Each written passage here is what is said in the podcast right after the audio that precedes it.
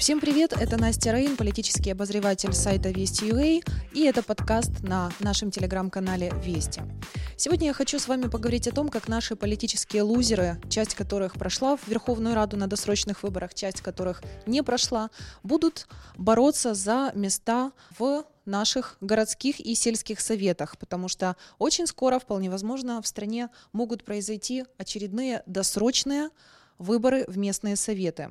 В частности, мы поговорим о евросолидарности Петра Порошенко и о радикальной партии Ляшка, которые, по слухам, уже в ближайшее время начнут выступать единым фронтом.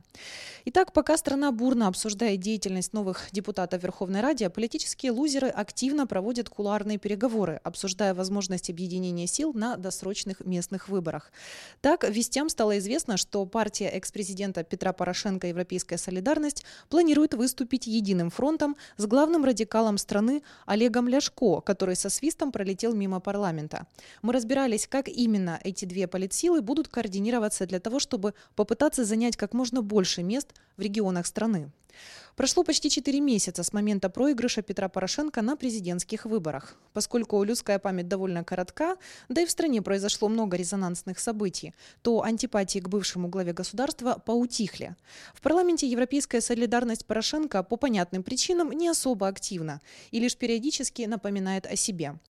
Так, на днях представители этой политсилы ненадолго заблокировали трибуну в сессионном зале, протестуя против законопроекта о злоупотреблениях нардепов. А народный депутат от Европейской солидарности Ирина Геращенко и вовсе назвала представителей большинства зелеными человечками. На этом, по сути, вся активность ЕС и закончилась. Основная деятельность партии Порошенко разворачивается за кулисами. На фоне обострения слухов о предстоящих досрочных выборах ЕС активно начала искать союзников. Это неудивительно, поскольку рейтинги партии экс-президента невысоки, как и шансы занять более или менее достойное количество мест в горсоветах.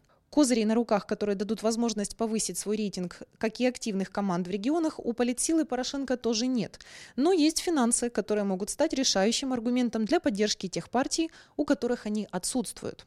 Кроме всего прочего, у Евросолидарности нет также активных, известных, энергичных спикеров, которые смогли бы завести толпу на местах. Сам Порошенко с его надрывным пафосом уже давно никого не возбуждает, да и наличие ряда уголовных дел явно не способствует излишней медиаактивности.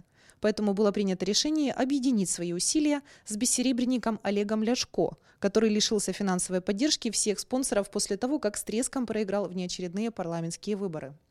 Слухи о том, что ЕС периодически сотрудничает с радикальной партией, ходили уже давно.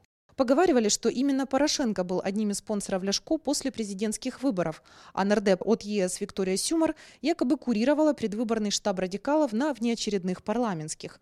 Правда, довольно неэффективно, как оказалось в итоге. Конечно же, речь не идет о слиянии двух партий, а всего лишь о стратегическом сотрудничестве в свете досрочных выборов.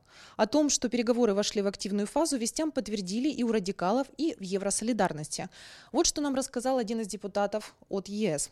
Да, переговоры ведутся, пока что на уровне определения информационных поводов и активного их прорабатывания. Это будет точно не завтра. Начнем активно действовать где-то через месяц, перед отопительным сезоном, когда пойдут платежки, газ и так далее. Да, главным рупором, который начнет раскачивать ситуацию, станет именно Олег. То есть Ляшко критикует Зеленского и, если говорить совсем примитивно, напоминает, что при Порошенко такого не было. Взамен он получит определенное финансирование для своей компании. Сумму назвать не могу, поскольку не владею этой информацией. Конец цитаты. Также народный депутат, который знаком с ходом переговоров, добавил, что основные регионы, на которые нацелены обе политсилы, это Запад и центр страны. Если Ляшко, по словам Нардепа, будет раскачивать рабочих и крестьян на улицах, то ЕС это будет стараться делать в стенах Верховной Рады, используя любые информационные поводы, чтобы быть максимально медиаактивными. Поэтому, скорее всего, можно ожидать каких-то долгих и бесплодных блокирований трибуны Верховной Рады, как вариант. По крайней мере, хоть на это, но людей у Порошенко хватит в Верховной Раде. В свою очередь, один из представителей радикальной партии отметил, что его политсила действительно намерена серьезно пободаться за местные советы. Цитата. «Мы сейчас анализируем, где можем максимально нарастить свой электорат, и там будем активно работать. Конечно, задача максимум – зайти в Киев Совет.